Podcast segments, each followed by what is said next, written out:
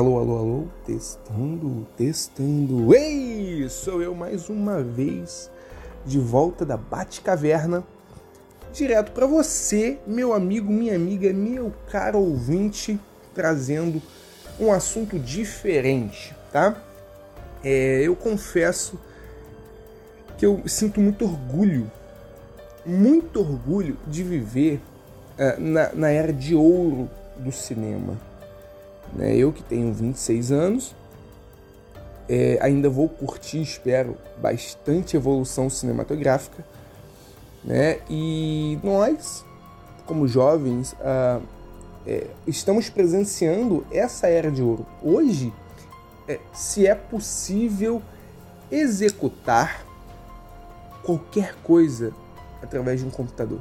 Imagina daqui uns 20 anos tiramos aí pelos Vingadores, né? O, o, o Endgame, né? Ou Infinity War. É, filmes sensacionais que surpreenderam em todas as esferas da sua estrutura, né? Desde os atores, desde as coreografias, desde as, da ação, dos vilões, etc. Nos surpreenderam. Mas até onde vai? Até onde vai a, a, o teatro, até onde vai a encenação. Eu, eu, eu, sinto orgulho de estar vivendo, sim, nesse, nessa, nesse momento, nessa era divina é, do cinema. A gente tem, como eu falei, dos Vingadores, mas temos outras obras cinematográficas perfeitas. E Game of Thrones é uma delas, é, The Walking Dead foi uma delas até um determinado momento. Sei lá, Breaking Bad ou não sei, cara, qual outra série boa? Tá, a série dos Seus Anéis, né? né? Os três filmes, é, o Hobbit, os três filmes, o Harry Potter. Eu odeio Harry Potter, mas eu preciso admitir que construíram uma história muito boa e adaptaram ela de forma melhor ainda. Eu não posso negar esse fato. E todos esses, todas essas obras foram interpretadas por atores excepcionais. Mas, como este episódio não é sobre o cinema, e sim sobre a interpretação, sobre a capacidade técnica de encenar, vamos falar da série, da nova série da Netflix, né, de forma comentada e bem otimizada, tá? Eu não vou ficar aqui falando 40 minutos para vocês, não, sobre a série da Elise Kitano. Ou Elise Araújo. Não entendeu? Não sabe quem é, né? Claro. Mas vai lembrar. Matsunaga. Elise Matsunaga. Dá um intervalo, tá? Neste episódio. Vá na cozinha. É, pegue uma panela. Ou talvez abra o micro-ondas coloque aquele milho de pipoca da Yoki para fazer, ponha 3 minutos e espere concluir. Depois você volta, tá? E continue ouvindo esse delicioso podcast, né? Sobre uma figura com, com, com um rostinho tão meigo, tão bonitinho, tão fofinho, mas com um coração tão amargo, com um coração tão duro essa jovem Elise Matsunaga. A série, gente, para falar sobre a série, é... não tem como uh, não falar sobre os envolvidos nesse documentário, né? Nós temos uma repórter, nós temos uma repórter, nós temos dois peritos, nós temos dois advogados envolvidos, boa parte, três advogados envolvidos, né? Um procurador, né, sendo dois desses advogados envolvidos diretamente no processo da Elise, de forma que a, a defendesse né, durante o processo, que ela foi acusada, julgada e culpada da morte do marido. Então, essas, essas figuras, a médio e longo prazo, no seu processo de formação acadêmica, elas foram lobotomizadas, né? É, eu digo isso porque na minha formação acadêmica eu tive que responder, responder a perguntas de Marx, né? e várias perguntas de Marx. Eu estudo economia. É, David Ricardo, é, Engels, enfim, entre outros. Até na parte que tange a filosofia da coisa, né? Uh, sobre a estrutura da economia, é, falamos até de Gramsci e Trotsky, o que não faz muito sentido, né? Mas falamos na faculdade. Então essas figuras também foram lobotomizadas. E tem uma repórter que me chama muita atenção, porque ela além de ser extremamente bonita, ela fala muito bem. E ela consegue uh, fazer você refletir. É uma repórter da SBT, não vou lembrar o nome, é, mas ela, em alguns pontos da, do documentário, ela falou sobre o, o, o excesso ao acesso ao armamento de fogo. Ela falou também sobre os abusos que uma pessoa pode sofrer em um relacionamento. Ela falou também sobre o sistema carcerário né, no país, de forma é, é, é política. Eu não preciso dizer para você que no Brasil se tem um sistema carcerário fraco. Preciso, porque você já sabe, mas eu posso justificar esse motivo. A gente tem um sistema carcerário fraco, burro, porque o nosso judiciário é uma porcaria. E então, né, se tem dezenas de centenas de milhares de presos, às vezes esperando uma sentença, né, às vezes esperando a apuração técnica da polícia, né? É ali, engaiolados. Eu não sou a favor de soltar todo mundo, não, tá? Não pense que eu quero isso, não. Eu só acho que o cara, quando não pega em flagrante, né, sendo ele réu primário, ele não precisa ficar preso até as investigações serem concluídas até porque há presunção de inocência e faz parte do nosso código uh, penal, né? Presumir a inocência até que caiba todas as instâncias baterem o martelo num denominador comum. E este, este, este, ela fala de uma forma como se nós prendêssemos demais. Se você pegar aí o episódio que eu fiz com o Thales sobre a a, a Operação Jacarezinho, se você pegar aí o Chame o Batman, se você pegar aí outros episódios como. Putz, você acredita que eu esqueci os episódios do Barba em Conserva? E olha que eu escuto todos, só que o Vitor que dá o título para eles, então acaba que eu não lembro. Enfim, o último episódio que nós falamos com a Glauce, com o Gandalf, sobre os insanos uh, crimes brasileiros né, e, seus, e seus executores, todos estes episódios fala-se de alguma forma que o sistema judiciário falha.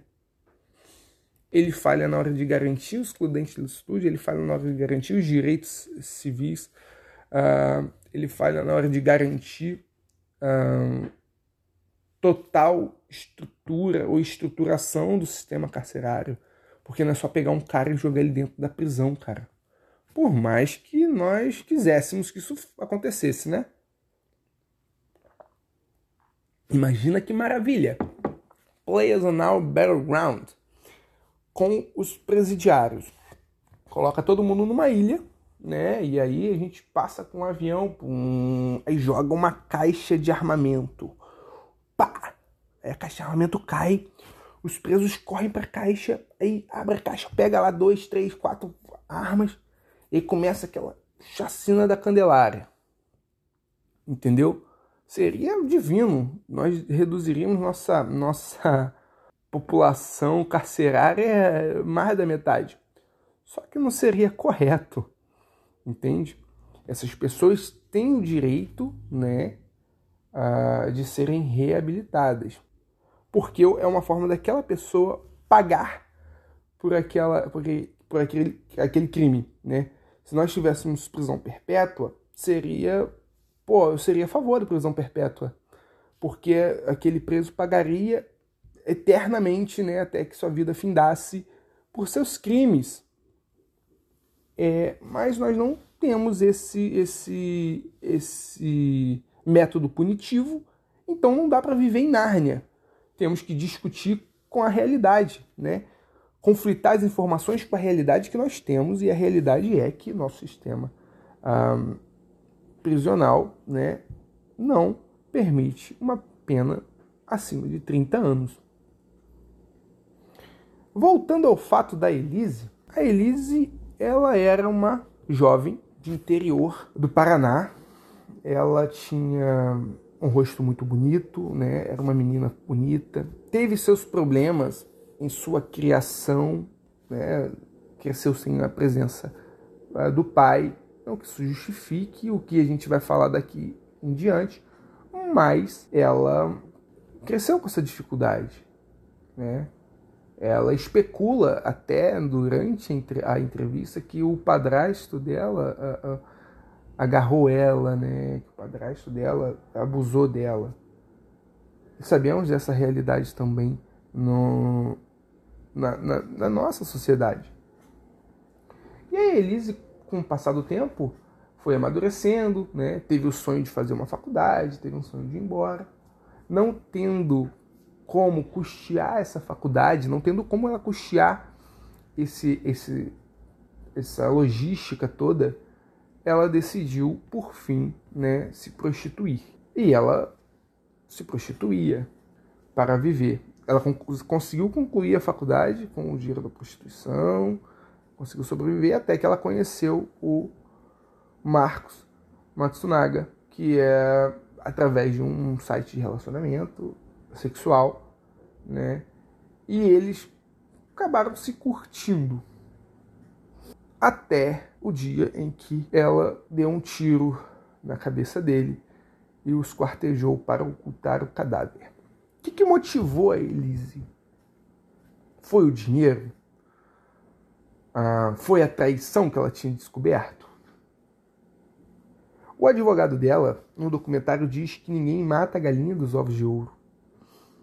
Realmente, realmente, ninguém mata a galinha dos ovos de ouro. Todavia, entretanto, se porventura houver um acidente, que é o caso uh, da a primícia da defesa dela, né, que ela o matou uh, para se defender, uh, caberia ela chamar a polícia, né, fazer o devido ah, acompanhamento jurídico da coisa boletim de ocorrência, ser investigada e aí ser apurada. Mas não, o que, que ela quis fazer? O que, que ela decidiu fazer e o que, que ela fez de fato? Ela deu um tiro na cabeça dele, de cima para baixo. É, o Marcos deve ter a minha altura, 1,83m, 84 é, deveria ter, né? Ela, 1,50m, 1,55m, e ela deu um tiro de cima para baixo possivelmente ela, conforme o laudo inicial da polícia, ela tocaiou ele para poder disparar. Possivelmente. E aí, um homem forte contra uma garota fraca, mas tinha ali arma de fogo. Se ela realmente tivesse alegado uh, e de fato houvesse a tentativa de, de se defender do Marcos, o que levaria o a, ao óbito, ela não perderia nada dos seus direitos. Ela pagaria sim por ter matado alguém com um tiro na cabeça. Mas ela não entraria no rol dos assassinatos, dos crimes mais loucos, insanos cometidos no país. Então eu pergunto novamente: o que, que motivou? Ela fez. Ela esquartejou o cara, colocou o cara numa porrada de mala, rodou com um cara morto dentro do carro por pelo menos umas seis horas até desossar, de, o, o, até desovar né, o, o, corpo, fora o tempo que ela ficou com esse cara morto né, dentro de casa. Eu não acredito que ele tenha sobrevivido a um tiro na cabeça. Né? O laudo inicial da polícia diz que ele, ah, que ele estava vivo. no momento em que ela esquartejou. Inclusive, a inicial do processo de acusação, né, o procurador a, a, a, a indicia por, por crime por crime por tortura, né, por crime violento. Eu não acredito que ele tenha sobrevivido a um tiro na cabeça, né? Enfim. E aí ela esquartejou o cara e desovou o cara. O mais louco disso tudo, o mais insano disso tudo, é que ela mandou mensagens e mensagens e mensagens para a família do Marcos perguntando por ele. Então, pera. Ela não queria matar o cara, mas matou. E aí, depois de ter matado ela, esquartejou o cara. E para poder jogar uma cortina de fumaça, ela mandou mensagem para a família perguntando onde o cara estava. Para partir talvez de um princípio que ele tivesse fugido com a amante ou com qualquer coisa dela. É, é, então eu, eu a gente vendo a série e é uma série muito bem feita, muito bem feita. Ela uh, passa essa sensação de que a Elise premeditou a morte do cara.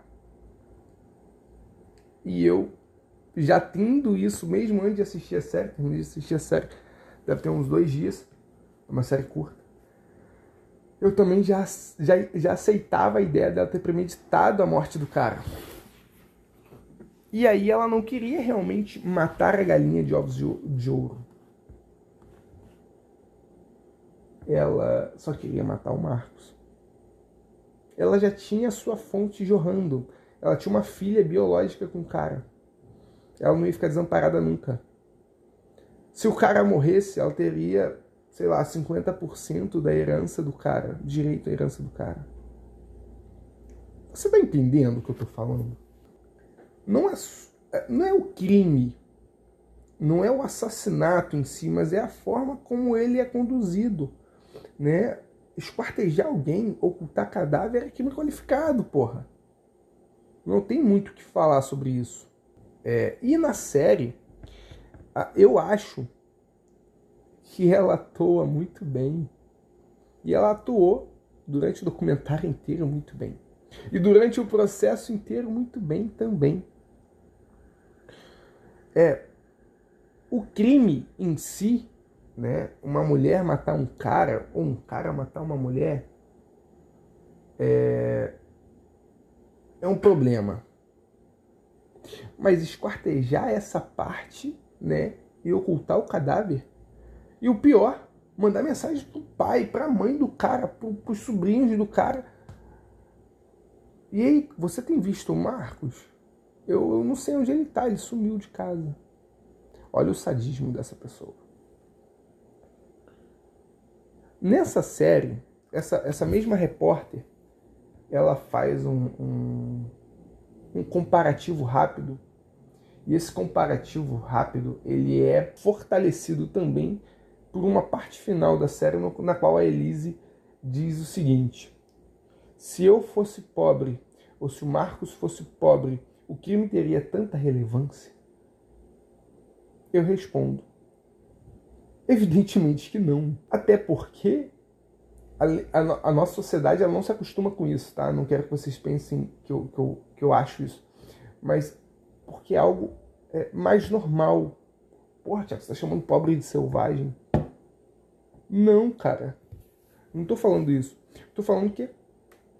Porra, o cara foi esquartejado, bicho. E acontece do, do, de marido matar mulher aqui fora, que agora chamam de feminicídio, né? De mulher matar o marido aqui fora, né? Que eu nem sei de que. É homicídio essa porra? é, nem sei do que se chama. Rotineiramente. Mas a qualificação do crime que fez ele ganhar essa notoriedade. Né? Veja bem como é, como é cena de filme. O cara era milionário, a empresa gigante estava sendo vendida por um grupo externo, um grupo uh, internacional. Esse grupo, esse cara, ele estava sendo investigado por um detetive particular, tipo, sabe? Tipo, Entre Facas e Segredos, para quem não assistiu, assista, tem na Amazon. É um outro filme sensacional com Daniel Craig. Ótimo, ótimo, ótimo, ótimo, ótimo demais. É... Então, ele contrata um detetive particular para seguir o cara durante um puta tempo. O cara ficou seguindo o Marcos durante uns sete meses. Aí o cara briga com a mulher, né? Segunda versão dela, porque não tem como colhermos a versão dele. É, briga com ela, vai pegar uma pizza e quando volta ele come chumbo, ele não come a pizza. E para piorar, ele é esquartejado. Eu vou falar esquartejado até acabar o episódio. Aguentem. Então, acontecendo isso, se fosse numa família mais pobre, né, classe média talvez, também ganharíamos uma certa notoriedade pelo grau do crime. Mas é evidente, devido ao cara ter muita grana, esse crime ficou ainda mais em evidência.